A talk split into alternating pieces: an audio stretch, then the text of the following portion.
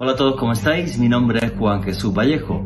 Soy periodista, escritor y el director del programa Noche de Misterio en Caracol Radio. Pasaron a la historia como los guerreros de Cristo.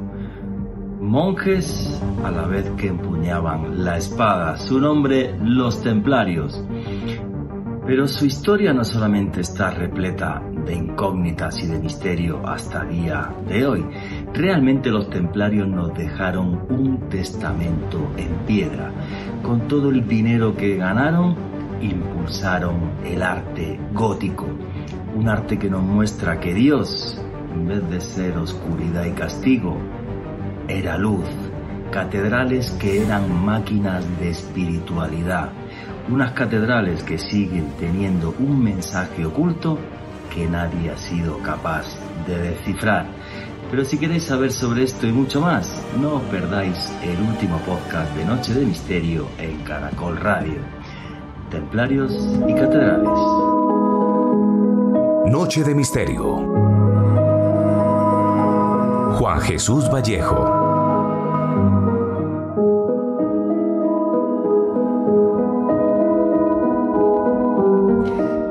Una época oscura en la que el poder de la Iglesia y el de la monarquía aplastaban con las llamas de la hoguera cualquier pensamiento, cualquier idea que fuera en contra de las normas de la fe. Una época oscura en la que el vasallaje sustituyó a la esclavitud que había en Roma. Una época de sombras donde el conocimiento quedó relegado prácticamente a la nada. Y en medio de esa época oscura, de repente, un grupo de caballeros, espada en mano, túnica blanca, cruz roja en el pecho, dieron luz a un mundo de sombras. Pasaron a la historia por el nombre de los templarios y en dos siglos solamente amasaron una inmensa fortuna y un inmenso poder, con más de 300 abadías repartidas por toda Europa. Y los templarios dieron luz a la oscuridad y ese pensamiento lo plasmaron en piedra. Cambiaron el concepto que había de alabanza a Dios crearon e impulsaron todo un nuevo arte, el gótico. Catedrales donde la luz le ganaba a la sombra, donde el pueblo se acercaba a lo divino. Pero aquello, un Dios tan bondadoso, en vez de un Dios oscuro y castigador, molestó a la iglesia. Eso y el poder del ejército de los templarios. Y de esa forma es como el Papa junto con el rey de Francia deciden encarcelarlos a absolutamente todos, pero su final hizo que los templarios se convirtieran en leyenda. Y así sucedió el 18 de marzo de 1314 en la isla de los judíos, en París, en el río Sena. Allí el último gran maestre del temple, Jacques de Molay. Ese día iba a ser ajusticiado, ya que después de estar siete años en la cárcel y haber confesado herejía, se retractó. Y por eso Felipe IV, el hermoso rey de Francia, le condenó a la hoguera. Aquella tarde, repito, la del 18 de marzo de 1314, borrachos, niños, prostitutas, comerciantes, nobles, plebeyos, todo París estaba parado delante del cadalso.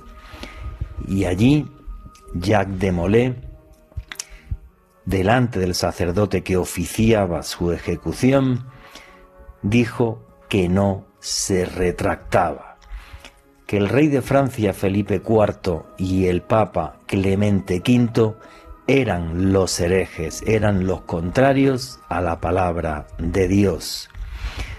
La clemencia era muy sencilla, si se retractaba debajo de la hoguera pondrían paja húmeda y esto haría que muriera por asfixia, no por el calor de las llamas. Sin embargo, ante el estupor de toda la gente que estaba mirando, Jacques de Molay se rasgó la túnica y mostró en su pecho una cruz que él había hecho rasgándose su carne, se la había hecho con cicatrices. Miró al público y le dijo a todo el mundo, yo soy realmente el que lleva la palabra de Dios y por esta injusticia que se está haciendo, tanto el rey Felipe IV como el Papa Clemente V morirán en un año. La gente se escandalizó por aquella maldición. Cuando iban a prender la hoguera, Jacques de Molay lo único que dijo, concederme una gracia, girarme para que lo último que vea antes de morir sea la Catedral de Notre Dame hecha en gótico financiada por los templarios. La hoguera prendió y la vida de Jacques de Molay terminó. Sin embargo, sus palabras y aquella maldición circularon por toda Europa y sus palabras se hicieron leyenda porque a las pocas semanas el Papa Clemente V falleció y en diciembre de ese año de 1314 murió Felipe IV. Pero no solo eso, en los años venideros sus tres hijos varones más todos sus nietos varones. Así se acabó, perdón, su estirpe, su dinastía. La maldición de los templarios los convirtió en leyenda. Yo no sé si fue realmente porque Jacques de Molay estaba con la palabra de Dios. Fue casualidad o el mismísimo Dios el que castigó a Felipe IV y el Papa Clemente V. El caso es que lo que les digo es historia, historia de los hombres, unos hombres que se enfrentaron a las tinieblas en un periodo de oscuridad, unos hombres que intentaron dar luz al pueblo cuando eran sometidos, unos hombres que nos dejaron un legado en piedra que a día de hoy todavía puede leerse por los iniciados. Sean ustedes hoy iniciados en el arte de leer la piedra, las antiguas catedrales que se crearon como máquinas para unir al hombre con la luz y con Dios. Buenas noches, noctámbulos. Mi nombre es Juan Jesús Vallejo, los que queráis seguirme en redes sociales. Mi Twitter es arroba Juan G. Vallejo, Juan J. E. Vallejo. En Instagram y en Facebook, Juan Jesús Vallejo. Y esto es Noche de Misterio. Y aquí lo que hacemos es periodismo de misterio. Nosotros os ponemos los hechos encima de la mesa y vosotros decidís qué hay detrás y qué no la historia de los templarios, los monjes guerreros caballeros de Cristo que transformaron Europa en tan solo dos siglos, que nos dejaron un legado en piedra que a día de hoy todavía puede leerse por los iniciados. Para los que os guste el periodismo de misterio, que sepáis que hay un canal de YouTube que se llama Oculto tras la sombra. Todas las semanas sacamos podcasts y vídeos en ese canal de YouTube y además también comentaros que en mis redes sociales, en Twitter y en Facebook podréis ver, eh, bueno, pues que hay un tweet y, también en Facebook un post donde hablo de un viaje que estoy organizando para ir a recorrer los lugares sagrados y del temple en el Camino de Santiago este año. Tenéis toda la información, repito, en mi Twitter y en mi Facebook para ir al Camino de Santiago este próximo mes de julio y además también mañana hacemos una charla sobre mensajes extraterrestres, el señor Alejandro Bernal y yo, aquí en Bogotá, en la Candelaria. Para todo aquel que se quiera apuntar, toda la información en mis redes sociales. Los Caballeros de Cristo, espada en la mano, túnica blanca, cruz roja en el pecho, fueron hasta Tierra Santa, regresaron a Europa y transformaron el viejo continente. Una sabiduría que fue condenada como herejía y todo su legado fue destruido por la hoguera. Aún así, ese mensaje en piedra será eterno. Y arrancamos ya sin más dilación. Alejandro Bernal, amigo, compañero, ¿qué hay? Buenas noches, ¿cómo estás? Buenas noches, Juan Jesús. Un saludo para usted, para todos los oyentes que se suman a la señal de Caracol Radio en este momento, ya sea a través de el radio, de sus dispositivos móviles y demás. También un abrazo enorme para todas las personas que nos escuchen en diferido a través del podcast que estamos publicando todos los jueves en la noche, a través del canal de YouTube de Caracol Radio. En esta oportunidad, Juanje, convocados por un tema que nos han pedido mucho en las redes sociales, continuamente nos habían hablado mucho, que trajéramos, que exploráramos el tema de los templarios y hoy va a ser una noche imperdible para todos los que amamos los enigmas de la historia y el lenguaje de los iniciados. Muy bien amigos, si te digo la palabra templarios, que es lo primero que se te viene a la cabeza? Jacques de Molay. Jack de Molay, la maldición de los templarios, es que fue brutal. O sea, el tipo dijo, en un año estos dos van a morir porque los herejes son ellos, yo defiendo la palabra de Dios. Y murieron en mucho menos de un año y en el caso de Felipe IV sus tres hijos varones. O sea, una cosa increíble, o sea, una, una historia que es fascinante, no es leyenda, es historia, ¿vale? Que quede bien claro, está súper contrastado y súper documentado que este programa, como siempre, vamos apretaditos de contenido. Hemos entrevistado a Francisco Contreras, más que amigo, eh, mi hermano, autor del libro eh, La Guía Mágica del Camino de Santiago de la editorial eh, Planeta, uno de los mayores conocedores no solo del Camino de Santiago, sino del legado de los templarios para el mundo, no iba a decir para Europa, pero hay que decir que para el mundo, el legado de los templarios y de la magia de las catedrales. Entonces quiero que nos acompañéis en esta, esta entrevista que es pregrabada, pero el programa es súper en directo como siempre, y vamos a responder a vuestras preguntas. El poder de los caballeros de Cristo que transformaron Europa arrojando luz en medio de las sombras. La entrevista con Frank comienza así. Richie, ¿me pones el audio número uno, por favor?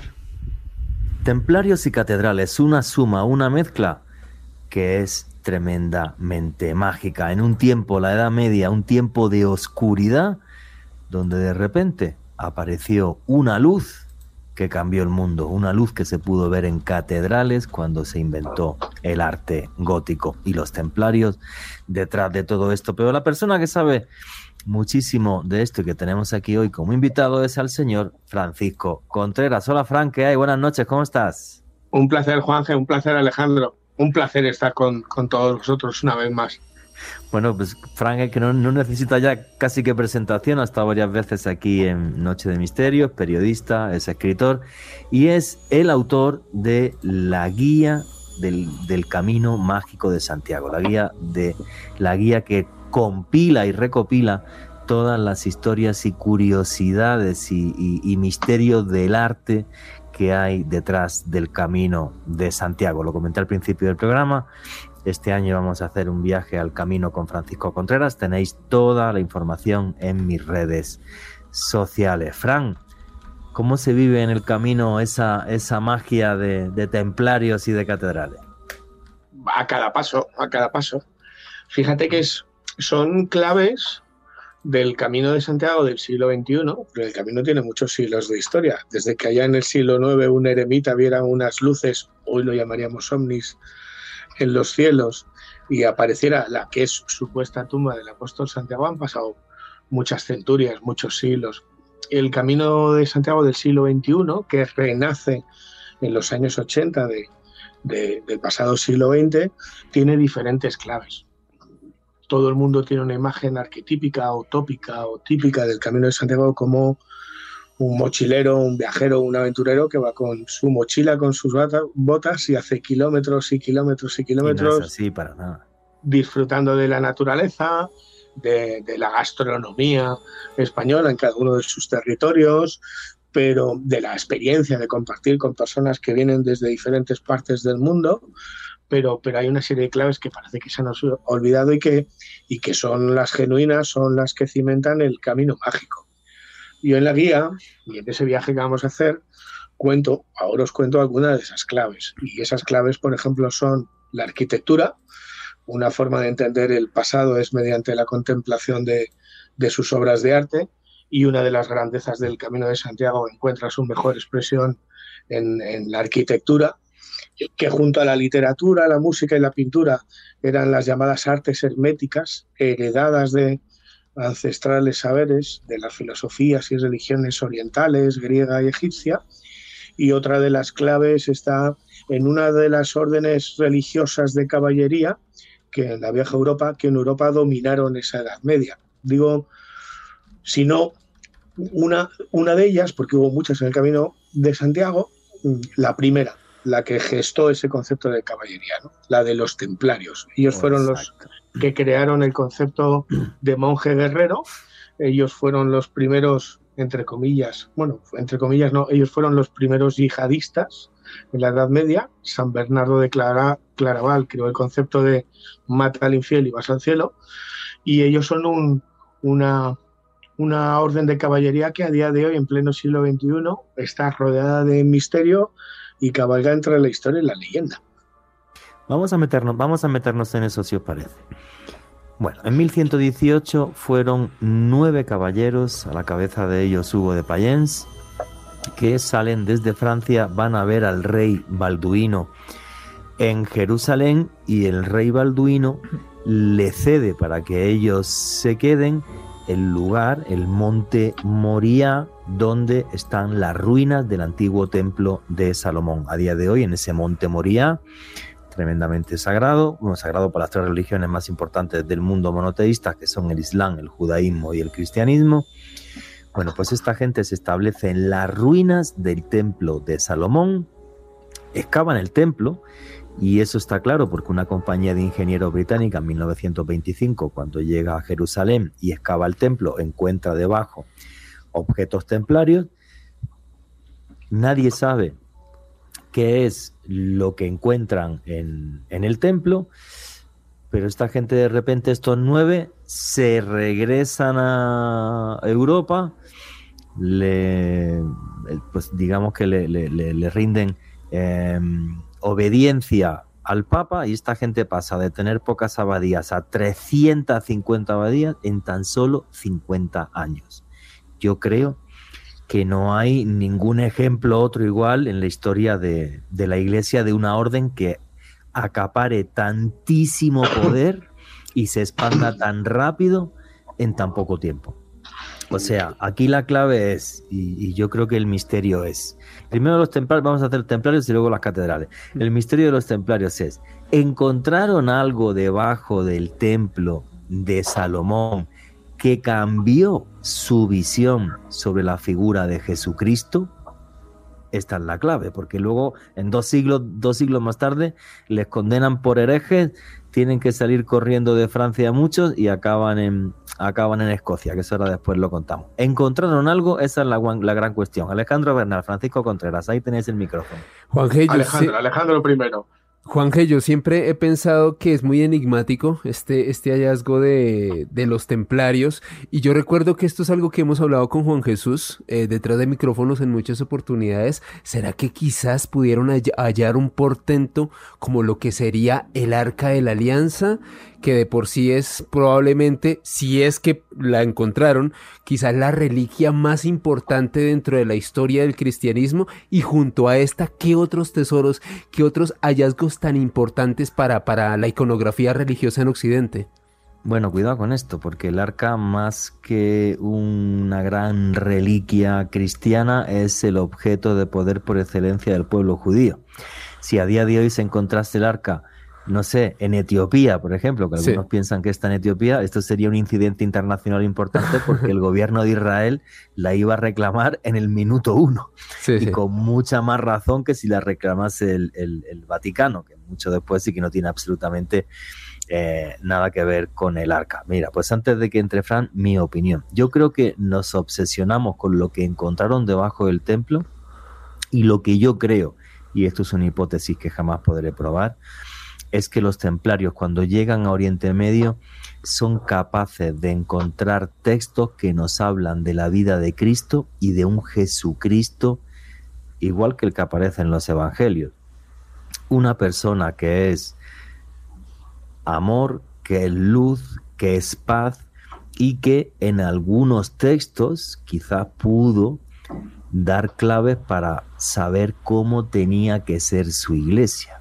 Una iglesia que no correspondía a lo que estaba haciendo la iglesia de Roma, porque hay que decir que en la Edad Media la esclavitud que había en Roma, en la antigua Roma, se sustituyó por el vasallaje, que era una forma de esclavitud un poco, un poco más refinada bueno, hay, incluso películas que van de esto, como Estigmata y tal, porque en el archivo secreto del Vaticano hay textos que hablan de la vida de Cristo que no sabemos qué contenido tienen. O sea que incluso el Vaticano eh, se reserva eso. Entonces, esa es mi, hipótesis, porque es increíble cómo esta gente impulsa un nuevo arte que es el gótico, donde de repente eh, Dios es luz y la luz además ilumina tu alma y te ilumina tu, tu interior y hay un cambio eh, tremendo en la concepción de cómo se tiene que alabar a Dios en sus templos, que son las catedrales. Esa es mi hipótesis, o sea, que ellos llegaron a ciertas conclusiones respecto a la vida de Cristo que no tenían que ver con las que defendía eh, la Iglesia Católica, pero falta la opinión de Frank Contreras. Bueno, yo suscribo todo lo que decís. Yo creo que cuando hablamos de los templarios habría que analizar diferentes puntos que, siempre se nos escapan. Ellos siguen cabalgando entre la historia y la leyenda. Eh, su, su, origen es en sí mismo un misterio esos nueve caballeros, esa compañía, como si fuera la del Señor de los Anillos. si no se sabe el nombre de la mitad, no, sabemos ni el nombre de la mitad. Está, está Godofredo de Bisol, Payén de Montidier, André de Montbar, Arcibaldo de Saint-Amand, Hugo Rigar, Hugo de Payens y Godofredo, que son la cabeza más visible. ¿no? Nueve caballeros que ya habría que empezar a entender siempre de una forma histórica, luego nos metemos en el mundo del misterio y los, y los vacíos que hay. Eh, tras la primera cruzada, predicada por Urbano II ante el avance del Islam en, Europa y la toma de Jerusalén por los cristianos, una guerra santa, y esto es importante decirlo, en la que participó no solo la nobleza, sino que también el pueblo, en el año 1099, fueron muchos los que decidieron quedarse ahí, en Tierra Santa. Y es ahí, en ese contexto histórico, donde nace la Orden del Temple, donde nace esa comunidad de nueve caballeros. Ya empiezan las preguntas. Nueve caballeros que eran muy mayores para aquel tiempo, para ser caballeros, que nadie sabe realmente cuál era el propósito final y el objetivo final de unirse y viajar a Jerusalén. Todo un misterio desde su comienzo, porque de los nueve que fueron solo se conoce el nombre de cinco, quienes fueron aquellos caballeros que encontraron así, y la entrevista con Frank Contreras continúa así. Richie, el audio número dos, por favor. Bueno, el fin era proteger los santos lugares y los caminos de peregrinos a Tierra Santa. Pero ya empiezan luces y sombras porque eran muy mayores para ser caballeros y guerreros. El segundo um, lapsus que te da para enigmas y misterios y que, que, hace que se genere toda la literatura que tenemos, todas las películas y todas las teorías es qué demonio, primero, cómo consiguen establecerse al lado de la, de la cúpula de la roca, nada más llegar en las cuadras y durante 10 años, ¿qué hacen ahí? Porque no hay ningún tipo de documentación durante una década de qué es lo que hacen allí. Si encuentran algo, si excavan, nada, absolutamente nada. Fíjate que no es hasta 1129 cuando, una década después de su nacimiento, de estar en Jerusalén, se celebra el concilio de Troyes y es cuando la Orden del Temple y los caballeros templarios son reconocidos oficialmente, avalados por Bernardo de Claraval en esa génesis, la de la propia orden, es donde empiezan los misterios, porque no hay respuestas. Para las otras órdenes religiosas sí, para esta, para esta no. A partir de ahí yo uniría dos nexos, uno el histórico y otro el espiritual. Mira, yo no sé si encontraron el Santo Grial que tanto he buscado como tú, Jorge. Yo he podido tener la supuesta reliquia, el Grial de la Catedral de Valencia en mis manos. Yo no sé si protegieron y custodiaron la sábana santa de Turín, ante la cual también he estado en Turín. Eh, no he llegado a ir a Etiopía por el Arca de la Alianza, pero espero hacer un viaje en busca del Arca de la Alianza a Etiopía. Ahora, no se puede, amigo, por desgracia. Yo, yo no sé si encontraron algún tipo de reliquia. Lo que sí que creo que encontraron es conocimiento. Eh, y ese es parte de su poder. Eh, la verdad os hará libres, dicen, ¿no? O decían. Y ellos encontraron en la verdad su libertad y su poder. Durante casi dos siglos fueron los amos del mundo. Primero por un poder económico y luego por un poder espiritual. Esas dos causas fueron las que acabaron con ellos. El económico porque desde un punto de vista práctico y racional, al estar cuidando a los peregrinos y las vías de peregrinación se establecieron en lugares de paso de peregrinos, em, ellos crearon el sistema financiero que hoy tenemos, fueron los primeros en la Edad Media en crear el concepto de cheques, fueron los banqueros del mundo mm. y llegaron a hipotecar a todos los reyes de Europa. Esa fue una de las causas por las que el rey de Francia les persiguió. Pero su relación en Oriente con el misticismo musulmán, con el misticismo hebreo, hizo que cobraran conocimientos en artes que en la Edad Media para el mundo cristiano estaban prohibidos. Por ejemplo, medicina, astronomía, astrología, cartografía, cultos ancestrales paganos. Ellos yo creo que descubrieron que detrás de los dogmas de la iglesia que defendían, pues había más de cultos paganos. De ahí esa veneración a las vírgenes negras que ellos trasladaron en el siglo XII a Europa, camuflando así cultos a Astartet o a la diosa Isis egipcia. Ellos trasladaron un tipo de arquitectura diferente a todo, fueron los impulsores del gótico con esa arquitectura musulmana. Es decir, em, ellos manejan una serie de conocimientos y la verdad les hizo libres, que fueron además las causas de, su fin. Tenían hipotecados a todos los reyes de Europa y al Vaticano, a la Iglesia de Roma, les molestaba mucho esa serie de conocimientos espirituales que iban trasladando, no todos, ¿eh? una parte, en diferentes rutas de peregrinación, como la del Camino de Santiago. Ellos eran los boinas verdes de la Edad Media, ellos a cambio de su ayuda en la reconquista, en la cruzada iberosolar en España. La, reconquista la ganamos en España con la, con la ayuda de los templarios en la batalla de Navas de Tolosa, pero a cambio de esa ayuda a los reyes de, la hispana, de la Hispania eh, cristiana, ellos pedían lugares específicos que eran cruces de caminos, poder, dinero, economía, pero también, y esto es muy importante, lugares de culto pagano desde tiempos ancestrales.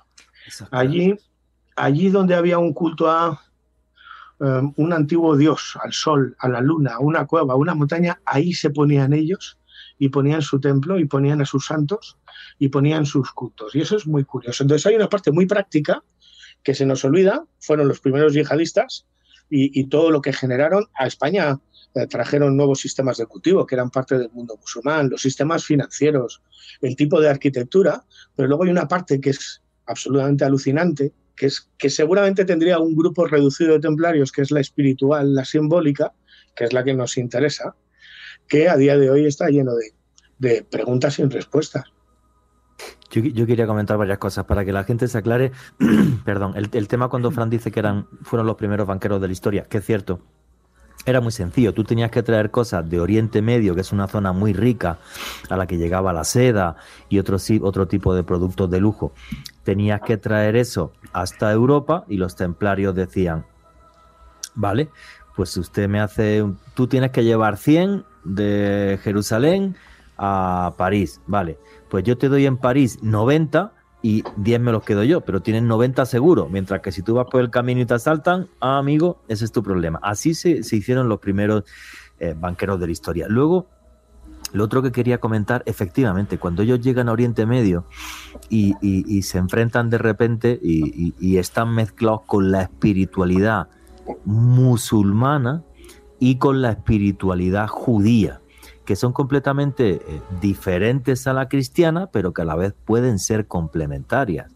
Claro, hay movimientos ascéticos em, eh, musulmanes, también los hay eh, judíos, como por ejemplo es el conocimiento de la cábala. Entonces, claro, crean una espiritualidad diferente. Clave. y la camuflan, Juanje, y la camuflan, ¿eh? Y la camuflan dentro del mensaje oficial. Ahora no lo vas a comentar. Y luego la clave de esto es buscar lugares de adoración pagana para encima hacer templos. Alejandro Bernal, quería Juan G, hay algo muy interesante hasta el momento en la disertación que estamos desarrollando y es que hasta el momento estamos elucubrando sobre lo que quizás encontraron los templarios en ese templo de Salomón. Pero ¿qué dirían ustedes si yo les comento que la ciencia actualmente ha encontrado unos vestigios realmente interesantes en excavaciones que han hecho en esta zona allá en Israel? Para esto me remito a un estudio que realizó la Universidad de Tel Aviv en el año 2019 y resulta, Juan Jefran y oyentes, que ellos hallaron un anillo que de acuerdo a sus dataciones y sus estudios es un anillo que tiene 2600 años de antigüedad que le perteneció a un personaje que a, propósito tiene una referencia bíblica prácticamente literal en este libro sagrado. Este personaje era un eunuco que se llamaba Nathan, Nathan Melech, quien era el sirviente de un rey, del rey Josías de Judá. De acuerdo a, a estos expertos de la Universidad de Tel Aviv, les reitero, un anillo de 2600 años de antigüedad y la referencia bíblica en la cual figura este personaje pertenece al libro de Reyes, en el versículo 23.11, ahí hay una referencia específica sobre este personaje del cual la Universidad de Tel Aviv encontró un anillo ahí en ese mismo lugar, en el templo de Salomón, un anillo de hace 2600 años. Bueno, yo... para, ti, pero para ti, ¿qué tiene que ver ese anillo con el tema de los templarios? Que me, me he quedado un poco loco. Juan G., hablando de la posibilidad de lo que pudieron hallar, a mí algo que me parece súper interesante dentro de esta información es que se habían elucurado muchas teorías dentro de los hallazgos físicos. Realmente, si bien se han hecho excavaciones, esta ha sido una de las que dicen, miren, Aquí tenemos este objeto físico, le perteneció a este personaje, este personaje aparece en la Biblia y aparte de eso... Y te, refieres así a que podrían haber encontrado cosas como o bien el Santo Grial o bien el Arca de la Alianza. Exactamente. el, Arca de la Alianza hay tanta gente que piensa que la tuvieron los templarios, em, que, bueno, que incluso los nazis la buscaron en Venecia cuando hicieron la operación Trompetas de Jericó para buscar el Arca de la Alianza. Antes de buscarla en la ciudad de Tanis, lo estuvieron buscando en, en Venecia. Frank Contreras, ¿encontraron el Arca o no? No sé si la encontraron desde luego sí que protegieron muchas de las grandes reliquias del cristianismo.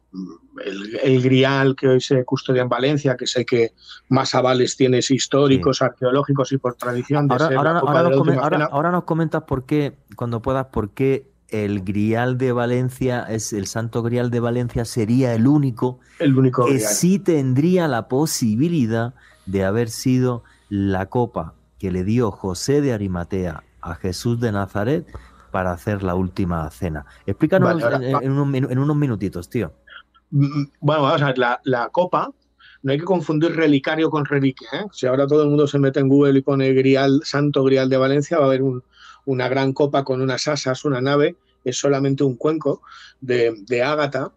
Bueno, es la única que, que aguanta el peso de la historia de la tradición y de la arqueología, porque en los años 60 fue analizada por un catedrático de Zaragoza, de la Universidad de Zaragoza, Antonio Beltrán, y haciendo un estudio arqueológico determinó, que esa copa bien podía estar o ser la copa que utilizó Jesús en la última cena. ¿Por qué? Por una serie de características. Y porque tiene dos mil años. Tiene dos mil años. Y Aparte de tener dos mil años, el, grial, la copa de la última cena, eh, bueno, estábamos hablando de una eh, cena pascual judía, no cristiana. Entonces, esa copa tenía que tener una serie de requisitos de tradición judía. Por ejemplo, no podía ser de madera, lo sentimos por Indiana Jones, no podía ser de metal. y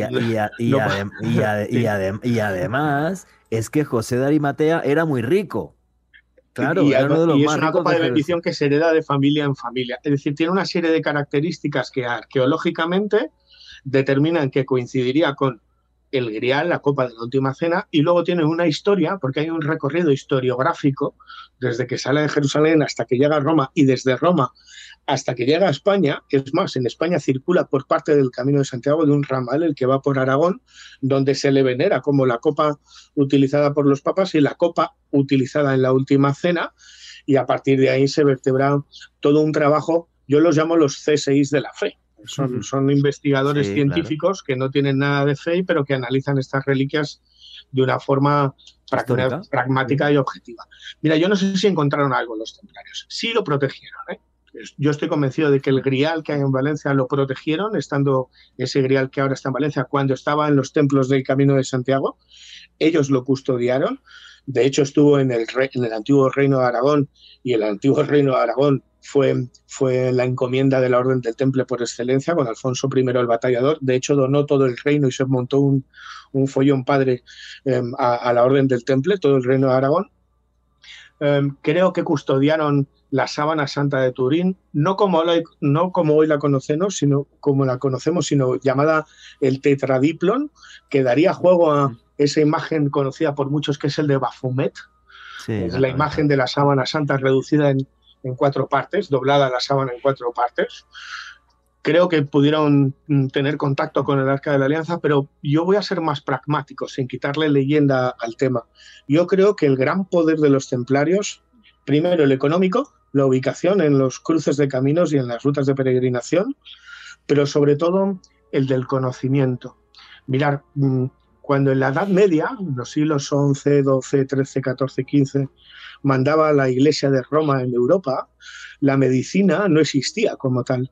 No se podía abrir un cuerpo. Mientras que la medicina judía era capaz de eh, curar cataratas y la medicina musulmana curar apéndices. Hay una novela fantástica, El médico, donde eso queda reflejado.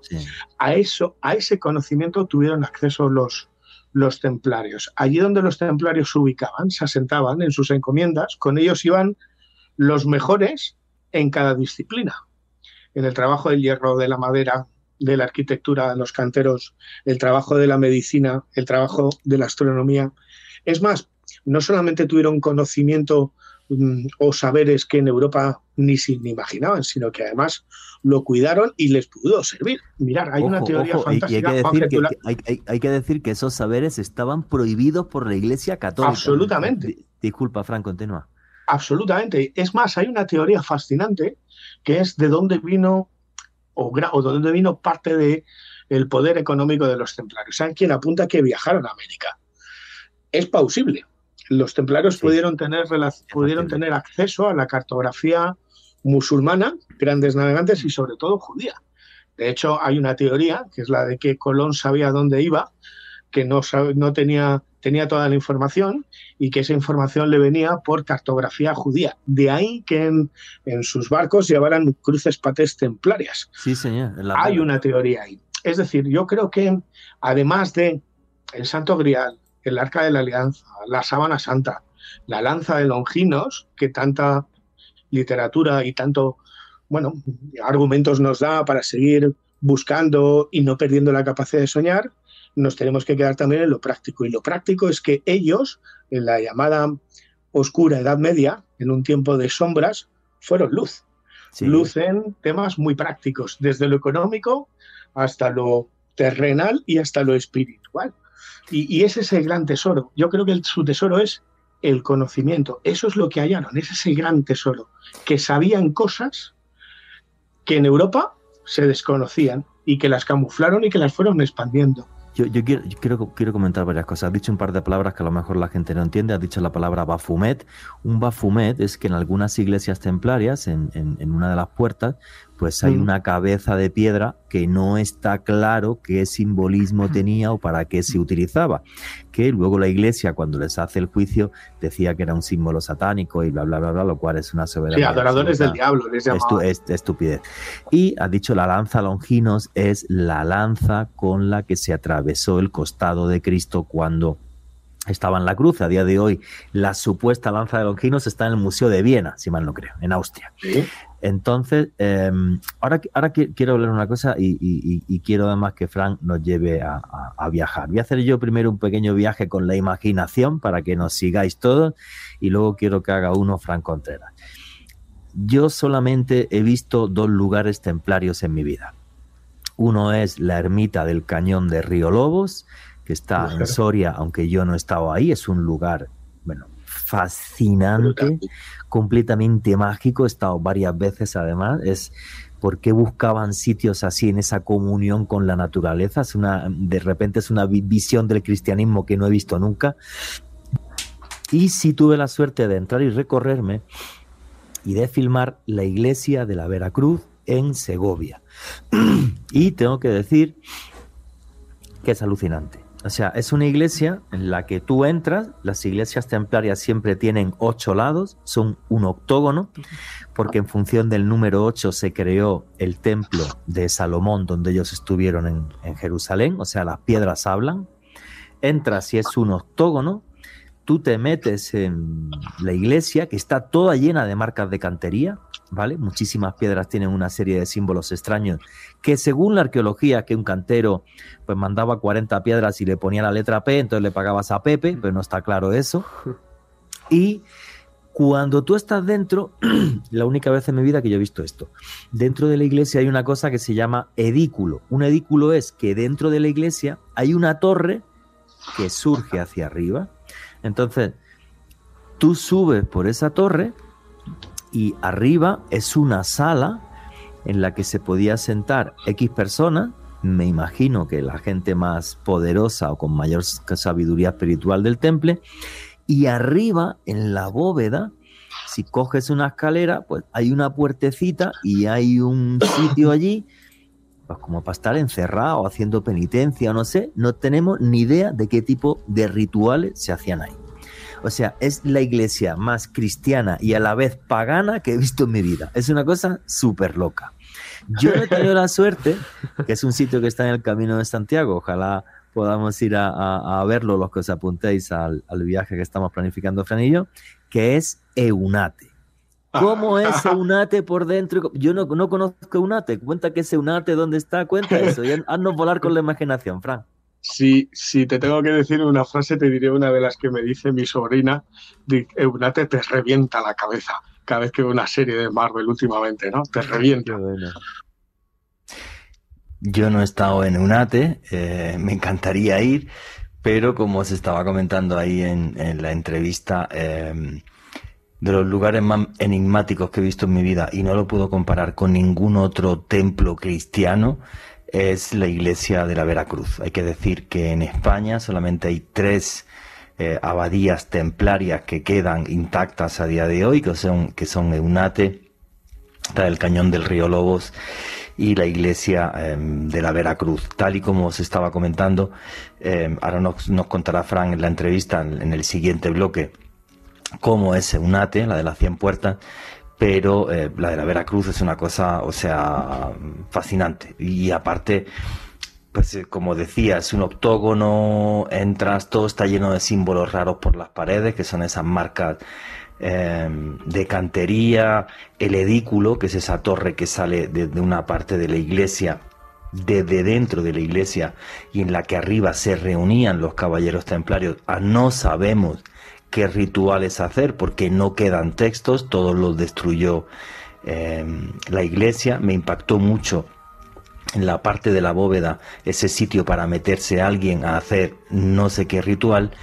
Y luego también es muy es muy impactante eh, rodeando rodeando la iglesia eh, tienes en, en roca eh, zonas eh, donde se nota perfectamente la figura, una figura humana, y es porque ahí hubo tumbas eh, de caballeros templarios, pero no están los cadáveres a día de hoy, todo fue saqueado, todo fue, todo fue, todo fue destruido. O sea, realmente la iglesia católica sí se esforzó el, el, antiguo Vaticano en destruir todo lo que tenía que ver con los templarios, que esto es muy curioso porque si se los hubieran liquidado solamente por el tema de la plata y quedarse con su fortuna, vale, pero ¿por qué se esforzaron tanto en destruir lo que era pura y duramente templario? O sea, catedrales como Notre Dame o Chartres o otras que los templarios pusieron la plata y que era para que fuera una gran muchedumbre, no, pero los sitios suyos, puros y duros, como es esta iglesia en la que estuve, queda muy poquito pues porque todo fue destruido. Alejandro Bernal. Juan G, yo creo que parte de lo que usted comentaba hace unos instantes, de esos esfuerzos ingentes de la Iglesia Católica por intentar soterrar ese legado de los templarios, tiene que ver precisamente también con algo que nos decía Fran en la entrevista, y es el conocimiento, esa búsqueda de conocimiento que ellos tuvieron y sobre todo el conocimiento que obtuvieron ese sincretismo que surgió y que usted muy bien lo manifestaba, entrar en una iglesia templaria es entrar no solamente en el templo más, más religioso, más cristiano, sino también más pagano al mismo tiempo. Es algo realmente impresionante. Es una cosa muy loca y es una sensación muy extraña, sobre todo cuando te metes en el edículo y agarras un péndulo y el péndulo se vuelve loco. O sea, realmente conocían la radiestesia, el, cómo se movían las corrientes eh, geomagnéticas por la Tierra. O sea, es una cosa, es una cosa eh, fascinante. Y la otra ermita, que no la he descrito, que es la ermita del cañón del río Lobos, pues está en un cañón, ¿vale? Enfrente hay una cueva donde seguramente se hacían eh, rituales y es un paraje realmente fabuloso. O sea, y además siempre buscando antiguos sitios paganos. ¿Y qué están preguntando los noctámbulos ahora mismo? Alejandro Bernal. Aquí Carlos Serpes nos dice lo siguiente. ¿Es cierto que los templarios tenían en su poder el cáliz donde tomó vino Jesús y además la Biblia escrita por María Magdalena? Bueno, lo que hay muchas teorías sobre el tema del Santo Grial que hay que decir que toda la historia del Santo Grial realmente aparece en la Biblia, en el Nuevo Testamento, porque hay una, hay una última cena de Cristo en donde se, se, instaura la Eucaristía y esta última cena se hace en la casa de José de Arimatea, que era un señor eh, muy, muy rico. Y, y esto ya por tradición cristiana, no porque aparezca en ningún texto antiguo, eh, se dice que José de Arimatea recogió sangre de Cristo cuando Cristo estaba en la cruz y le, le, atraviesan el costado. Recoge eh, sangre de Cristo, con lo cual, como esa copa tuvo sangre de Cristo, pues tendría unos poderes eh, muy extraordinarios. Lo que sí está claro es que la buscaron los nazis cerca a la zona de Monsegur. Yo estaba haciendo esa ruta y estaba buscando allí también el Santo Grial perdió por las cuevas. Eh, si la llegaron a tener los templarios, se especula con eso debido a que excavaron el templo de Salomón. Entonces, que en el templo de Salomón estuviera el Santo Grial, desde mi punto de vista no es fácil, porque lo que sí podría haber en el templo, que donde se le pierde la pista histórica, es el arca de la, de la alianza y otras grandes reliquias judías como sería la mesa de Salomón. Pero esto es para hacer otro programa, ¿vale? O sea, la búsqueda es tan compleja que sería para hacer otro, otro, otro programa. Desde mi punto de vista, no es fácil que el Santo Grial estuviera en, en, en la ruina del Templo de Salomón porque estaba en la casa de José de Arimatea. Cómo pasó hasta ahí me parece con sinceridad eh, un, poco, un poco extraño. Lo que sí llevaban los templarios siempre a la batalla era un trozo de la vera cruz, de la, de la cruz de Cristo. Eso sí, que además Saladino luego se la quitó y esto fue todo, todo un lío. ¿Qué más preguntas hay, Alejandro? Aquí Ángela Zapata desde Medellín nos pregunta lo siguiente. Hay una leyenda que dice que los templarios tenían en sus tesoros el Santo Grial y hasta lo llevaron a Inglaterra para esconderlo. ¿Sería cierto o solo son cuentos para generar más entusiasmo hacia ellos? Bueno, más que Inglaterra, lo que sí hay, una, hay, clara una cosa, y esto a nivel histórico no cabe ninguna duda.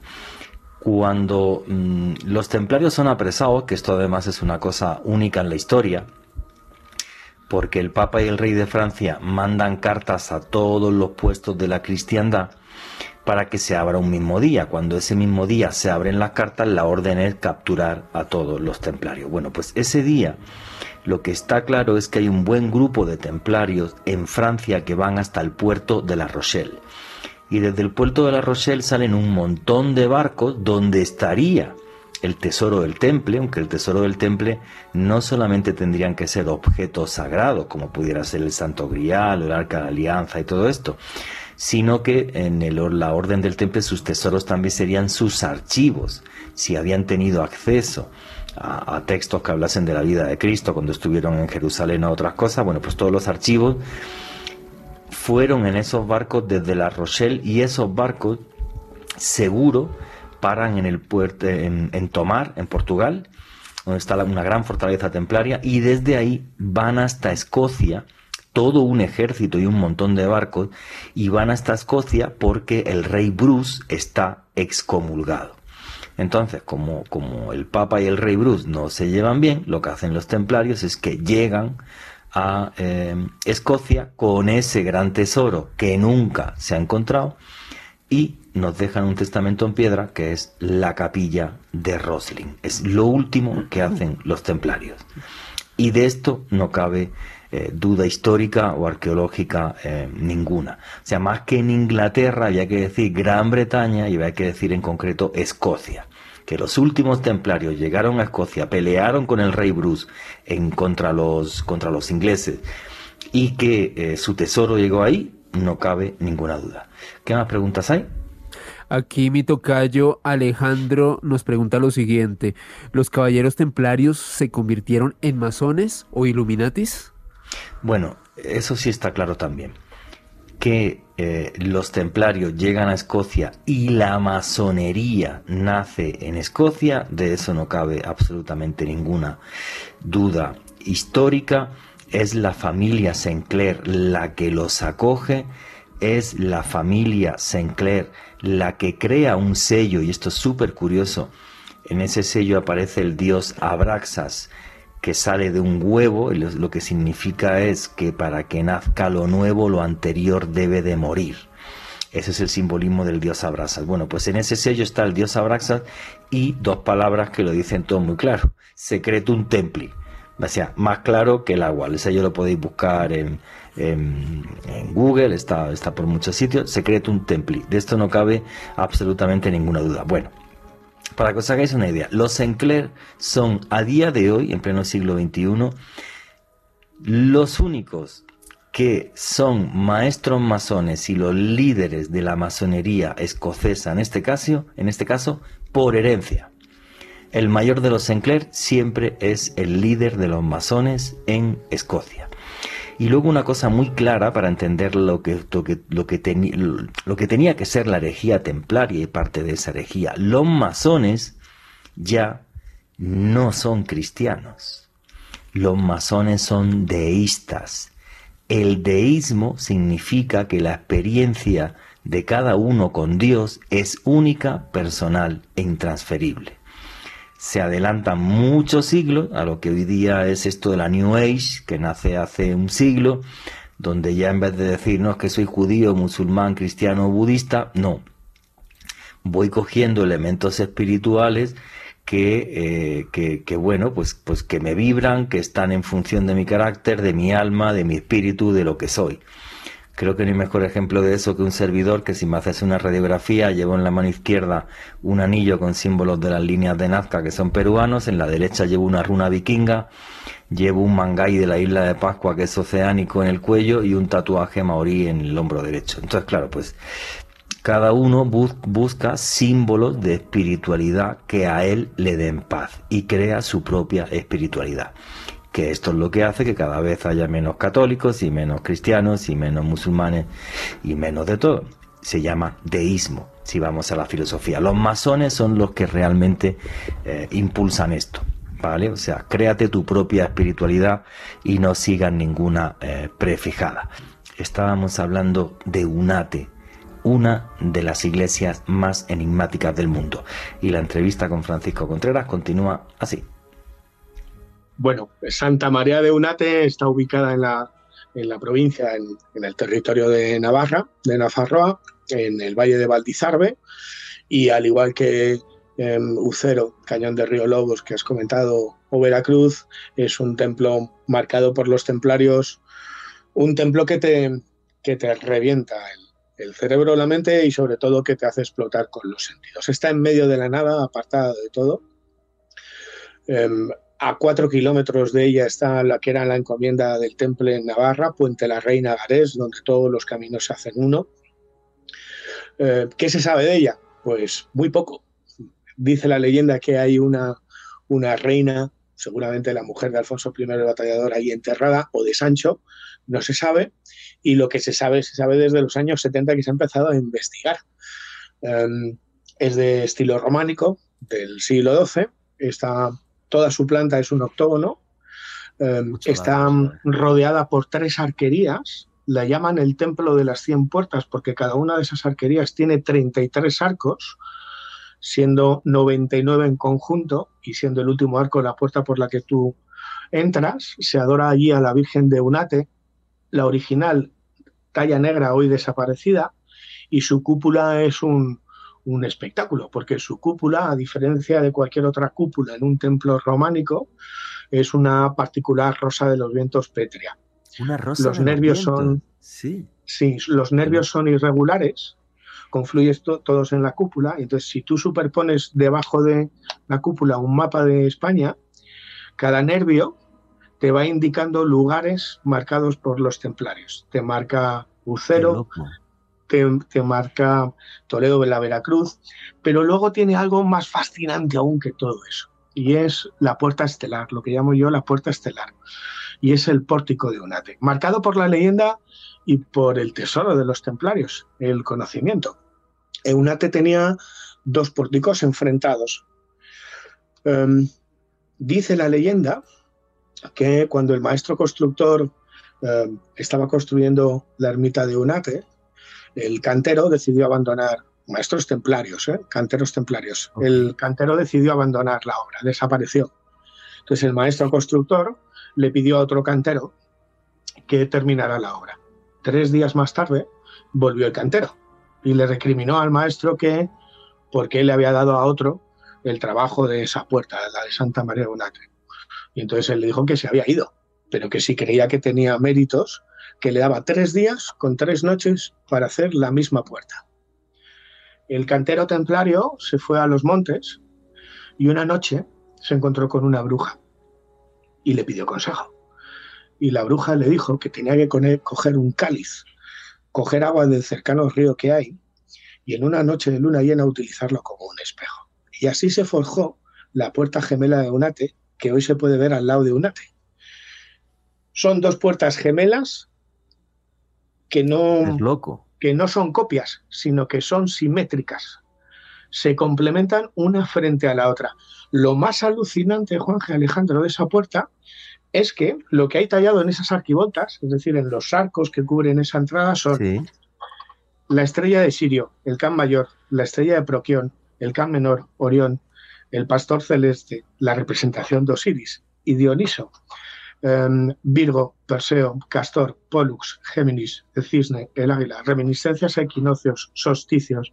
Es un calendario astronómico que dentro de la terminología arquitectónica se llama mesario, que servía como calendario para ese pueblo que no sabía ni leer ni escribir y daba referencias cuando tenía que empezar la cosecha, cuando tenía que empezar a recogerse la siembra, pero sobre todo fechas concretas y estrellas concretas para celebrar determinados rituales seguramente de iniciación, porque Unate, al igual que la Veracruz en Toledo o, Cañón de Río Lobo, su cero, están marcados por una acústica muy particular, una luminosidad muy particular y ubicados en lugares con un geomagnetismo fascinante que hace que cuando entres ahí te quedes en silencio, escuches y respires Mm, aparece un caleidoscopio de emociones, de sensaciones. Es algo fascinante. Oye, pero es, es una iglesia que nos conecta directo con las estrellas, como los antiguos templos paganos. O sea, te hace mirar al cielo y ves, y ves, y ves unas, unas estrellas que, están reflejadas en la piedra. O sea, me parece el, fabuloso. estilo, el estilo románico y el estilo gótico, y eso lo veremos para con todos los que se vengan al Camino de Santiago con nosotros, Juanje, tú lo sabes bien, no es un arte decorativo. En la Edad Media, en el Camino de Santiago, no, la gente no construía de una forma práctica o decorativa para que fuera bonito. Construía con un propósito. Cada, cada piedra, cada sillar tenía un porqué y un para qué.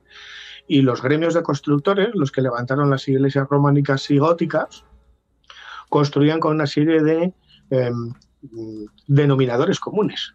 El lugar, siempre con unas connotaciones mágicas, geomagnéticas, marcados por sucesos prodigiosos y astronómicas, en concordancia con las estrellas, con el Sol, con la Luna, con el amanecer, con el atardecer, con el equinoccio, con el solsticio, de tal manera que lo que hacían es lo que yo lo, yo lo denomino máquinas de espiritualidad eran máquinas de sentidos, de energía, porque ahí lo que se buscaba era el contacto con lo luminoso, con uno mismo, con la tierra, con las estrellas, con Dios. Eso es el gótico y el románico. Y te digo una cosa, cuando yo estuve en la iglesia de la Veracruz, debajo del edículo, tú coges un péndulo y se pone a moverse eso, pero como loco, no te puedes imaginar. Alejandro Bernal. Juan G, a mí algo que me parece fascinante sobre esta catedral de Unate, aparte de su arquitectura que me parece imponente, hermosísima, invito a todos los oyentes de Noche de Misterio que busquen en Google fotografías, es realmente increíble es que muchos de las personas que han estudiado la estructura y la ubicación de este templo allá en Navarra establecen que muy probablemente fue un faro que le permitía iluminar el camino a los peregrinos del camino de Santiago, una luz en medio de la nada, una luz en medio de la noche para que los peregrinos pudieran continuar eh, realizando el camino de Santiago. Otra de las teorías muy interesantes sobre esta iglesia de Unate, Juanje, Frani y oyentes, establece que quizás en algún momento fue un hospital de la Orden de, San Juan, si bien existió documentación posteriormente sobre, sobre la existencia de esta orden, como tal no se le podría atribuir como tal este funcionamiento en nuestros días. Bueno, hay dos cosas, Juan Alejandro. Se llaman linternas de los muertos. ¿eh? Y no, son teorías. Linternas de los muertos, explícanos eso. Sí, sí. Eunate y Torres del Río, por ejemplo, que están en el Camino de Santiago eran cementerios de peregrinos. Eunate, mm. además de templo, era un cementerio de peregrinos. Ahí en el suelo están enterrados concheiros y, y peregrinos. Y en Torres del Río, que es una ermita muy similar, no igual, muy similar, que está a 30 kilómetros, también en Navarra, en pleno Camino de Santiago, exactamente igual, era Camposanto de peregrinos. Se llamaba Linterna de los Muertos porque en la espadaña, en la cúpula, en la parte de arriba, que es posterior ¿eh? al templo, vamos a decirlo, se encendía una hoguera para que los peregrinos por la noche no se perdieran por la niebla. O sea, en el, en el, camino de Santiago de la Edad Media se caminaba de noche y de día. Es más, mm. seguramente de noche más por seguridad que de día, por los bandoleros y los atracadores y los peligros. Y una de las formas de ubicación de donde estaban los templos eran con hogueras. A Unate se le llama la linterna de los muertos porque en la espadaña superior se encendía una hoguera que marcaba dónde estaba Santa María, Santa María de Unate. Y hospital de peregrinos, todos. Todo lo que hoy conocemos como iglesias ermitas en el Camino de Santiago o gran parte de esos templos nacen originariamente como hospital de peregrinos. ¿Y qué era un hospital? No el hospital que hoy conocemos, no solamente se curaba, sino que se daba alimento, se daba vino, se daba pan. Es decir, el concepto hospital era como una especie de albergue moderno o de hotel para, para los peregrinos de forma religiosa. Los, Eunate era eso y Eunate es, es mucho más, porque Eunate, fijar, fijaros, hay una cosa muy curiosa en, en Eunate y es que si tú miras hacia el altar, donde está la Virgen, en el ábside, es de forma octogonal, pero tiene un ábside.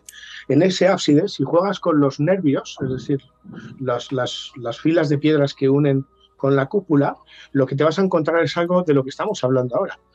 Te encuentras una de sus cruces. Los templarios utilizaron diferentes cruces. Una de ellas es la Tau. Y la Tau es la representación de la Tet hebrea, la novena letra del alfabeto cujo y la novena de Sefirá, el símbolo asociado a la sabiduría heredada de la tradición cabalística. Y eso no deja de ser curioso y eso no te lo cuentan en los libros de historias, ¿no? Parte de la simbología arquitectónica ligada a los lugares templarios. Bueno, pues hemos hablado de, dos iglesias en las que hemos estado Frank y yo, que es la de la Veracruz y la de Segovia y, y Eunate, que está en Navarra. Y ahora faltaría otra cosa, yo ahí no he estado y quiero que Fran también nos dé un paseo con la imaginación. Pasamos de, catedral, de catedrales o iglesias a castillo. ¿Cómo es el castillo de, el castillo de Ponferrada? Explícanos. De Ponferrada. De Ponferrada. ¿Cómo? Que es un castillo templario. ¿Cómo sería si, si nos llevas de la mano con tu imaginación, Frank? hacer una fotografía del, del, castillo más grande que hay en Europa vinculado a los templarios es, es, difícil. el más grande de Europa, ¿no? el más grande. Es la fortaleza militar templaria más grande de toda Europa. Eh, está en Ponferrada, eh, en la Pons Ferrata, como era, como era llamada. Fue construido en el siglo IX por Alfonso III el Magno, pero luego Fernando I la cedería a la Orden del Temple. Y ahí establecen su, su encomienda. Fíjate, me quedaría con, con detalles curiosos. Por ejemplo, las 12 torres que tienen vinculadas a las doce constelaciones. Esto es algo muy desconocido. Le llaman el castillo de las doce constelaciones porque las doce torres que rodean la muralla, el castillo tiene dos partes, la templaria, la más antigua, y luego la más moderna que pertenece al conde de Lemos, una es del siglo XII-XIII y la otra es del siglo XV-XVI. Bueno, las torres que rodean o que protegen esa fortaleza que está a orillas del río Sil, que era paso obligatorio de peregrinos, tienen una correspondencia con, las constelaciones en el cielo. Vuelve a haber esa vinculación estelar con la, con la arquitectura. Em, y me quedaría sobre todo con, con, algo que tienen sus dependencias renovadas, que es Templu Libri, que es la biblioteca templaria, la mayor colección de documentos facsímiles dedicados a los templarios, y no solamente eso, sino documentos, códices, beatos, eh, cartografías medievales tanto desde un punto de vista religioso como desde un punto de vista social y natural. El castillo de Ponferrada es, es misterio en estado puro, fascina y es una visita obligada. Y es un recorrido por lo que debía ser, fíjate, en el último camino, en octubre, noviembre estaba con su director, con Javier, y me contaba algo que desconocía, que es que, claro, ahora nos acercamos a las iglesias, a las ermitas, incluso a los castillos, Juan G. Alejandro, y vemos la piedra gris, ¿no? como cuando vamos a Egipto, vemos la piedra marrón, gris. Bueno, esto no era así. En la Edad Media, todas esas ermitas, esas iglesias, esos castillos estaban pintados, estaban con vivos colores. y el castillo de Ponferrada era de color blanco. Y me decía Javier, su director, Fran, imagínate cómo era bajar desde el Monte Irago, que es desde donde venimos los peregrinos, a 1600 metros de altura, donde está la Cruz de Ferro, vas bajando y vas viendo el castillo todo de color blanco como si fuera una estrella en medio de la nada. Y así lo tenían que ver los peregrinos, ondeando esas cruces paters rojas y blancas como las de nuestro Atleti. Atleti de Madrid, que además hoy estamos en cuarto, macho, hay que decirlo. Estamos, estamos, en racha, que estamos en racha jugando al fútbol. Pero imagínate cómo tenía que ser aquel peregrino que llevaba kilómetros y kilómetros a sus espaldas, que había recorrido más de mil kilómetros con esas sandalias, con esos harapos, con esa calabaza, ese bordón. Y cuando bajaba de las montañas del Valle del Silencio del Monte Irago eh, y se encontraba con esa fortaleza resplandeciendo de una forma espectacular. Es, es, uno de los muchos secretos. A día de hoy yo me quedaría, por ejemplo, con lo que te he dicho, ¿no? la, la, la vinculación que hay de sus torres con las constelaciones, muy desconocida, está marcado por la leyenda. ¿eh? Dice que todavía se guarda un tesoro templario. Yo creo que sigue siendo el tesoro del conocimiento, vinculado a la astronomía en este caso, y sobre todo la visita obligada a una colección em, bibliográfica única Sí, porque hay más de 2.000 ejemplares mm, dedicados a los primeros escritos en la Edad Media, los Beatos de Líbana, las primeras, eh, los manuscritos miniados, las primeras cartografías que hay y sobre todo los facsímiles y la documentación vinculada a, a, toda la orden del templo. Ojo, y esto es importante decirlo, y hacía Alejandro alusión antes. Eh, claro, ¿cómo sabemos que son del temple muchos de los lugares de los que hablamos si no hay documentación? Ese es el problema, que es que del temple no quedó nada. No, lo destruyeron todo. Lo destruyeron todo, documentación. Y los lugares que ellos tenían como posesión pasaron a otras órdenes religiosas que se encargaron de hacer desaparecer cualquiera de sus huellas. Correcto. Entonces, por ejemplo, lugares como, como Unate, que hablaba Alejandro, que posteriormente pasó, pasó a manos de la orden de, los, de San Juan o de los hospitalarios, hmm. ellos ya se encargaron de destruir cualquier tipo de simbología que hoy hay que buscar, pero que, queda patente solamente por la arquitectura. Los templarios eran los únicos que construían así y edificaban así. Oye, la gran pregunta de las preguntas. ¿Cuál? Muchísimos de estos lugares, que para mí también son máquinas de espiritualidad, y si las entiendes, te puedes transformar en ellos, como en la Edad Media se transformaba la gente, porque de repente Dios pasó de ser oscuridad y castigo a ser luz, efectivamente eran paganos, eran antiguos lugares paganos, que se convirtieron en sitios sagrados para el cristianismo y en sitios mágicos donde contactar con lo divino. Y la entrevista con Fran Contreras culmina así. Estos lugares están puestos encima de antiguos lugares paganos. Y aquí hay dos versiones. Una es, la iglesia lo puso encima de lugares paganos para fastidiar a los paganos y decir, ya no vas a rezarle a tu Dios del agua o de las rocas o de las montañas o lo que sea, o al revés.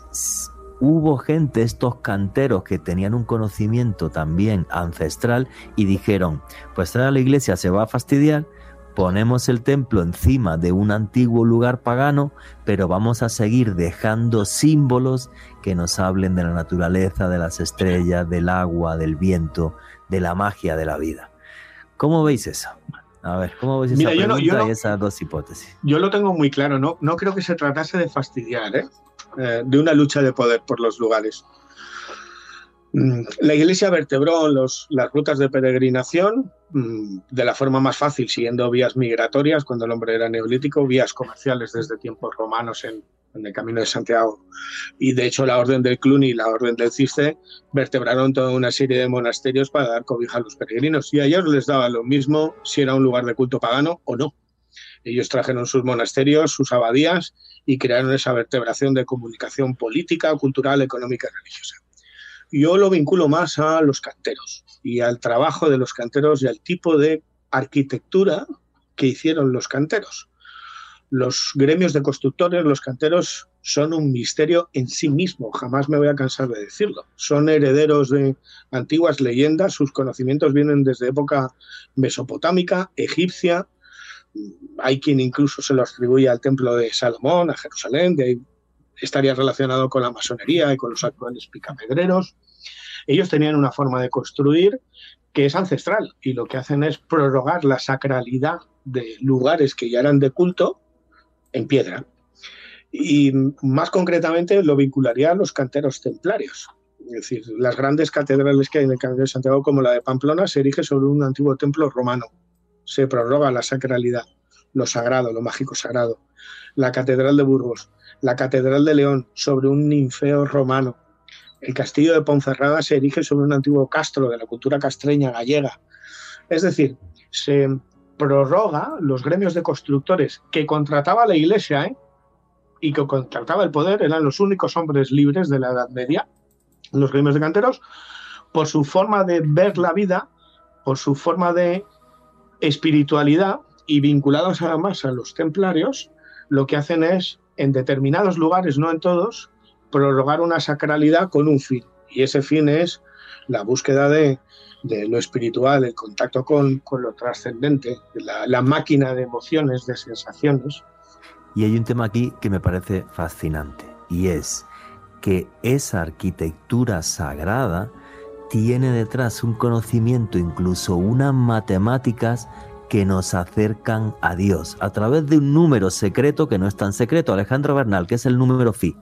Juanje, antes de, comentar sobre el número Fi, quiero dar un apunte para complementar lo que decía Fran, que me parece interesante, la forma en la cual estos maestros constructores de la antigüedad sabían que algunos de estos templos prerromanos o estos templos paganos, por así denominarlos, estaban ubicados sobre corrientes subterráneas y muchos de estos maestros, de estos constructores de la antigüedad, sabían que estas corrientes subterráneas, más bien el agua que corría eh, por ellas, podía provocar campos magnéticos especiales que podían alterar el funcionamiento del cerebro. Para mí esa es otra de las claves fundamentales a la hora de elegir estos lugares, Juan G. Sí, efectivamente. O sea. Las, líneas, las líneas Levy, las líneas eh, Levy, las, las corrientes de energía de, Gaia, de la madre tierra. Ya, lo ve lo que en los años 90 ya hablaba de, la tierra como un organismo vivo y diferentes culturas a lo largo del tiempo y en todas las partes del mundo.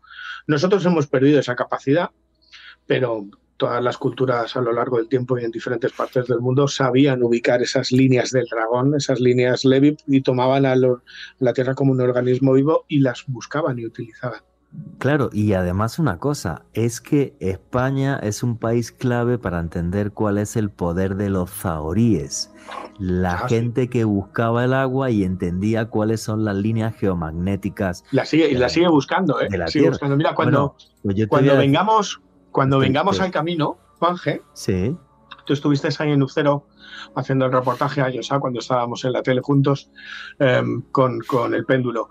Mm, Mira, vamos a, a pasar por diferentes lugares, vamos a llevar un péndulo y con ese péndulo vamos a hacer experimentación, si te parece, para que veamos los trazados de diferentes iglesias, no te voy a decir cuáles, pero son Vale, muy vale. especiales, de tres, de tres iglesias, para que con péndulo en mano veamos cómo trazaban los gremios de canteros sobre las líneas de corrientes, en unos casos de agua, como dice Alejandro, en otros casos geomagnéticas, Sí. que son con, por las que se diseñaba la base del templo. Y vamos a ir viendo con el péndulo cómo hay lugares donde te va trazando dónde está un muro, dónde está el otro, y cómo los gremios de constructores, los canteros, diseñaban esos templos en base a esas corrientes, en unos casos de agua, en otros casos geomagnéticas, para darle vida al templo. Es decir, Por los templos no eran los, templos eran vivos. Cuando Por entramos eso- a una catedral hoy o a una iglesia, entramos y hay luz eléctrica, hay lámparas y hay bancos. En la Edad Media no había bancos, no había luz eléctrica y eran máquinas de espiritualidad porque, en las, por ejemplo, las catedrales eran catedrales vivas. Había teatro, había mercado, había músicos. El único lugar donde se hacía el oficio religioso es en lo que hoy llamamos el coro. Pero el resto de la catedral, que además siempre tienen cuatro entradas, eran calles techadas dentro de la gran ciudad porque había vida. La gente se movía, recorría, cantaba, danzaba, reía. Es decir, eran lugares muy especiales. todo. Sí, sí, comerciaba, comerciaba. Es, es que para mí eso es clave, lo de, lo de las máquinas de espiritualidad. El, el tema de los zahoríes y, y cómo son capaces de, de sacar esas líneas y, y cómo son capaces de encontrar el agua y cómo esto es un arte y es un conocimiento todavía eh, vivo. Bueno, yo sé manejar las, la- las varillas de zahorí y, y el péndulo, que es algo maravilloso, pero bueno, yo tengo un tío mío que, fin- que, que- que tiene fincas en el sur de España, donde tenemos un problema de agua muy importante. Y a mí mi tío, que se ha gastado un poco de plata en esto y tiene amigos que, que tienen muchas fincas, siempre me dice igual, ni ingenieros, ni vainas, ni nada. Hay un tipo Sí. allí en Granada, en el sur, que va el tipo con las varillas, pim, pim, pim, pim, pim, pim, te sigue la línea donde está el agua, te saca el péndulo, le da un golpecito al péndulo y te dice al final, el agua está a 17 metros y, se van a- y te van a salir Es así. 3 litros por segundo. Y no falla Es así, no es así. falla es no falla. O sea, y efectivamente, eh, utilizaron ese conocimiento que nos relaciona íntimamente con la naturaleza y con la tierra para hacer estas máquinas de espiritualidad. Es que es una cosa que se palpa, no es una Sí. metáfora. Sí, no, no, y los, y los zahoríes siguen existiendo, ¿eh? Ni Uri Geller, ¿eh? Ya le Claro. gustaría Uri Geller, pero, pero en Eh. España te vas a ca- cualquier pueblo del norte o del sur y en los pueblos saben perfectamente cuál es la persona adecuada cuando Para tú tienes una finca, sí, como sí. bien dices Juan G, y hay que hacer un pozo y se le llama al lugareño, al vecino, que, que tiene ese don. Dentro del mundo de lo paranormal sería, sería llamado radiestesia, con esos péndulos y esas varillas. Sería otro programa Eso aparte, otro programa. sí, otro programa aparte. programa. pero es, es sabiduría ancestral y son personas con una sensibilidad muy especial, con un don que ni compran ni venden y, que son capaces de determinar. Bueno, esos conceptos son los que sobre los que se cimentan los templos en el Camino de Santiago y la gran mayoría de los templos en la Edad Media, del románico y del gótico. Alejandro, que quiera hablar y luego cuéntanos qué es el número phi. Sí, precisamente les quería comentar sobre el número phi, sobre este número tan importante, esta proporción con la cual se construyeron muchos de estos templos. La Una- proporción áurea o proporción de oro. Eso es.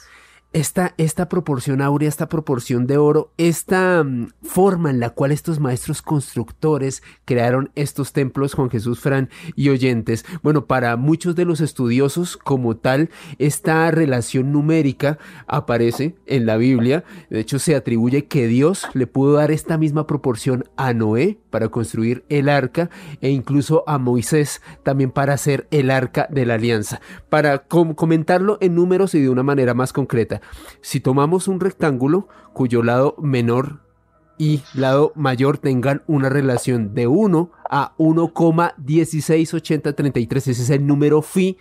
Si logramos identificar esa relación en un templo, muy seguramente estos maestros constructores utilizaron como proporción de este número perfecto, de este número de Dios para edificar estos templos. Ahora, no solamente lo podemos ver en construcciones, lo podemos ver en diversas manifestaciones de la naturaleza. Es como si algo dentro de nosotros nos predispusiera a que cualquier cosa que tenga esta relación, esta proporción, lo viéramos de una manera prácticamente perfecta. Los caracoles, Juanje, tienen esta disposición en su crecimiento. La, esta espiral. La, espiral, del caracol está, eh, se forma en torno al número 1,1680. 8033. Y muchas cosas que hay en la naturaleza mm. crecen y se desarrollan en, en torno al número 1,1680 y muchos más decimales. Exactamente. Y, hay algo, y hay algo interesante, y perdóname Juan G por interrumpirte, también, de hecho, algunos expertos, análisis en arte antiguo y demás, establecen que cualquier cosa que nosotros identificamos visualmente con esa proporción de 1,168033, la vemos automáticamente hermosa. Es como si algo dentro de nuestro interior, de nuestra naturaleza, que algo que tiene esa proporción, lo viéramos perfecto porque es la armonía. Hasta la, música. Claro, es la armonía de la, naturaleza, efectivamente. Cuando te metes dentro.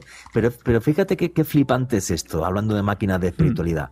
Cuando te metes dentro de uno de esos templos, estás dentro de un número que refleja la armonía natural, cómo tienen que crecer y desarrollarse las cosas. Y en la Edad Media, ah. como decía Frank, que la gente no sabía leer y escribir, entraban dentro de esa máquina de espiritualidad que sin ellos tenerlo claro, conectaba directamente con nuestro alma. ¿Por qué? Porque está hecha y construida en función de un número, que es un número que refleja cómo es el crecimiento. Primero conectaba con lo sensorial, que es algo que hemos olvidado en pleno siglo XXI. Juan, hemos perdido la capacidad de, de sentir, nos hemos vuelto más pragmáticos, ¿no? Más homínidos de coger y más racionales de sumar y pesar. Y el hombre de la, Edad Media, el, hombre de la Edad Media era un hombre sensorial, em, era un hombre que se movía por el oído, por la vista, por el olfato, por los sabores. Entonces, en aquel tiempo en el que se construía para un pueblo que no sabía ni leer ni escribir, los templos medievales, el románico y el gótico, eran las modernas televisiones, era el Google. Hoy en, nos ponemos delante de una catedral, sabemos leer determinados símbolos y simbología, otra la hemos perdido, porque como bien dice Alejandro, cada uno de los gremios de canteros y órdenes religiosas trabajaban con un lenguaje, un ortodoxo, pero otro hermético, y cada uno venía de su, de su padre y de su madre, os lo voy a decir así, cada uno tenía su propia escuela, pero aquel hombre medieval sabía interpretar perfectamente, poniéndose delante de un pórtico, en qué iglesia estaba, a qué santo estaba dedicado, qué reliquia se daba, qué mensaje tenía, qué liturgia se hacía. Es más, cada una de las partes de la iglesia, desde la portada con sus arquivoltas, pasando a la nave central, pasando a la ábside, tenía su propia simbología. Eso para el pueblo llano. Luego había otra parte de ese pueblo que sabía leer los símbolos ocultos que hoy ignoramos y que hemos perdido, que tienen un mensaje más, más sincrético, más transformador. Y es para qué servía ese templo y qué se debía hacer en ese templo. Y eso es un campo apasionante, relacionado además con, con la única huella de los canteros, que son los signos lapidarios o las denominadas marcas de cantero, que las había de pago, las mismas en los mismos sillares para que fuera pagado su trabajo, de posición, ubicación, cómo se tenía que poner el sillar, y luego las de las marcas de los maestros constructores, que es un lenguaje secreto que hoy hemos perdido, que no sabemos qué quiere decir, pero que seguramente hablaba de lo que se tenía que hacer, qué ritual o qué se tenía que buscar en un determinado templo, en una determinada fecha, en un determinado momento. Es que en esas catedrales y, y, en esos lugares yo creo que se mezcla todo lo que es lo pagano, con un conocimiento ancestral que sí fue recuperado con los templarios, con ese número mágico que es el número Fi, que es el número de armonía eh, de la naturaleza, con figuras fantásticas que apenas no, ya no tenemos tiempo de, hablar, como por ejemplo son las gárgolas, esas gárgolas que nos miran desde las afueras de los templos y, de las catedrales y que, y que nos están diciendo algo, eso, esos dragones y esos animales eh, fantásticos. Entonces, entonces, eh, creo y tengo muchas ganas de ir al Camino de Santiago este año contigo, si Dios quiere. ¿Qué es eso, no? O sea, conectarnos con nosotros mismos. Creo que eso es lo que hacen ese tipo de, ese tipo de, viajes y de peregrinaciones. Fran, hemos llegado ya al final de la entrevista, pero tienes ahí un par de minutitos para tus conclusiones, tu cierre y que animes a la gente que se venga al camino. Bueno, conclusiones pocas, porque lo, lo, mejor de hablar de templarios, de, de catedrales y de gremios de constructores es que mm, mm, te hacen no perder la capacidad de soñar y de seguir buscando, porque cada dato te lleva a otro. Entonces, es el misterio que se resuelve, pero que te abre otras incógnitas y es lo apasionante. Al final es como el camino de Grial, es un camino de conocimiento, porque una cosa te va llevando a la otra y al final cuando llevas recorrido un camino, descubres que lo que has ganado es en sabiduría y, y en conocimiento. Y por supuesto, animaros a todos, animaros a todos a que os vengáis con, con Juanje, conmigo, a, un viaje transformador, diferente, único, espectacular, durante 14 días para recorrer el norte de España, pero sobre todo recorrer la ruta histórica, cultural, artística, religiosa, espiritual, pero sobre todo mágica y transformadora más importante que hay en el mundo en pleno siglo XXI. Aquí tienes un peregrino, un hospitalero pues voy a cuidar, te voy a cuidar, tengo muchas ganas de verte, tengo muchas ganas de que caminemos juntos y a todos los que vengáis. Bueno, está, es difícil lo de prometer algo, ¿no? Yo creo que os diré una cosa, nadie dice he viajado al Camino de Santiago. Volveréis a casa diciendo soy peregrino, he hecho el Camino de Santiago, que es lo que decimos todos. Qué bonito, y que la vida sea un eterno camino de búsqueda, de sabiduría y conocimiento. Amigo, un abrazo muy, muy fuerte. Ultrella hecho sella, que dicen los peregrinos, más allá y más arriba, buen camino, buena vida, un placer, Alejandro Juanjes, siempre está con vosotros. Hasta pronto, hermano. Después de escuchar la entrevista, que ganas me dan de caminar y de ir otra vez a investigar como, como hacía antes eh, mil y un misterios. No, bueno, creo que de vez en cuando cuando puedo lo sigo haciendo. Hace, hace pocas semanas tuvimos aquí un podcast con, con entrevistas que hice en Leticia y sobre el fenómeno ovni las tenéis en el canal de YouTube Oculto tras la sombra.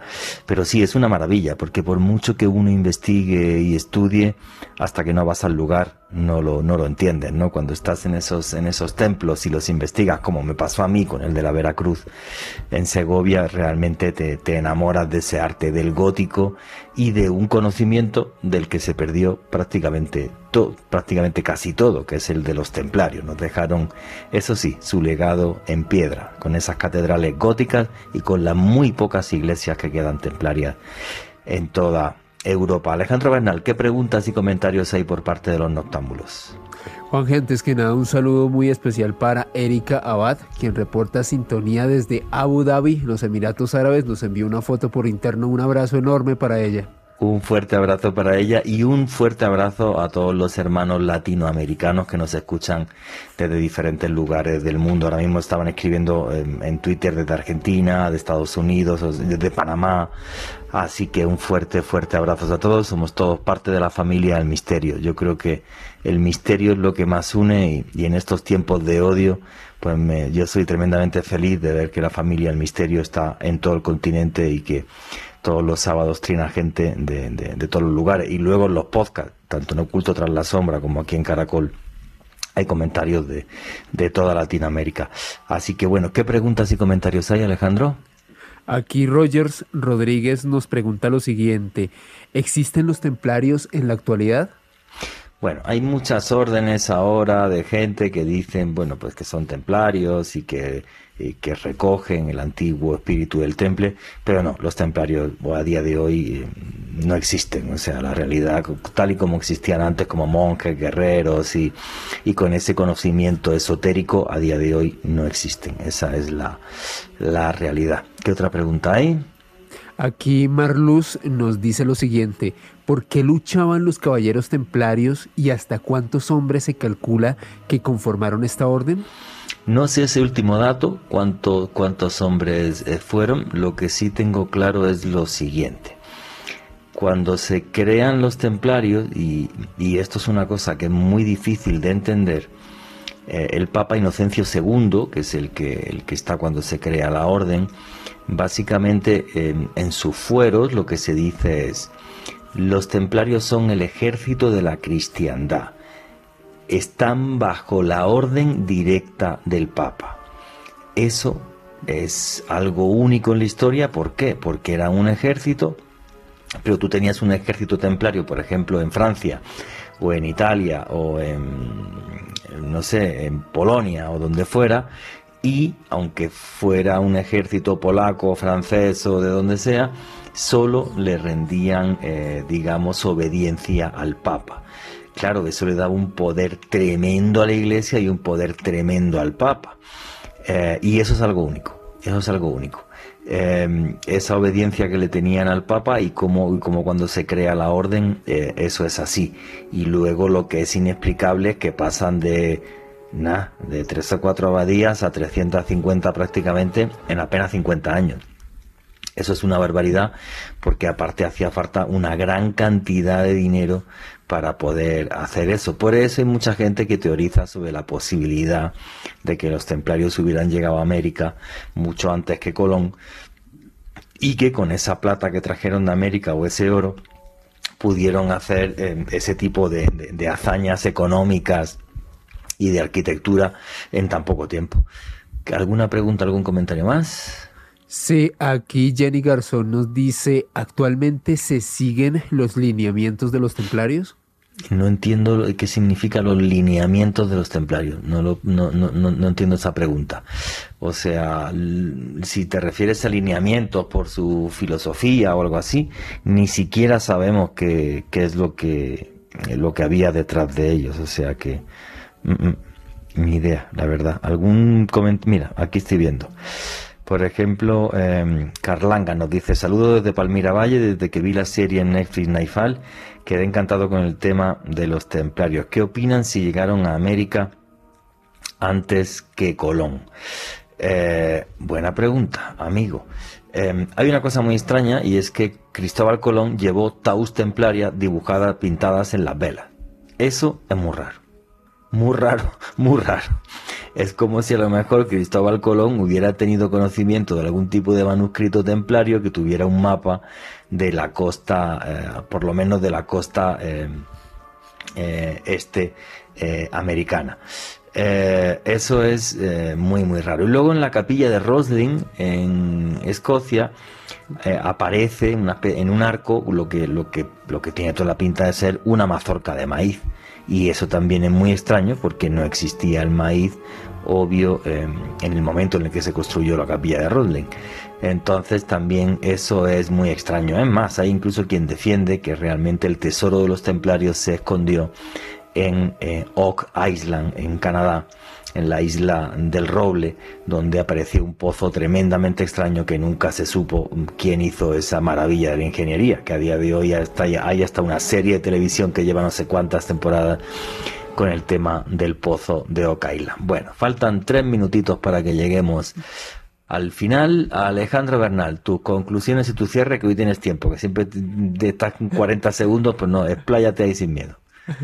No, Juanje, feliz de tratar siempre este tipo de enigmas históricos en, nuestro programa, porque creo que va muy de la mano de un lema que hemos tratado de abanderar aquí en Noche de Misterio, y es que el misterio es cultura, y creo que es hermoso construir cultura a través de este conocimiento, de la curiosidad, y me quedo con algo que, hablábamos con Fran detrás de, cámaras y que también hizo parte de la investigación que, que pude desarrollar durante la entrevista, y es cómo a través de estos templos, de este testamento en piedra que dejaron los templarios, a través de estas imponentes catedrales góticas, cómo se buscaba encontrar la luz a través del arte, estas representaciones, pero no solamente una luz material a través de estas imponentes construcciones, sino también despertar la luz en el interior de todos aquellos que las visitaran y despertar un conocimiento vedado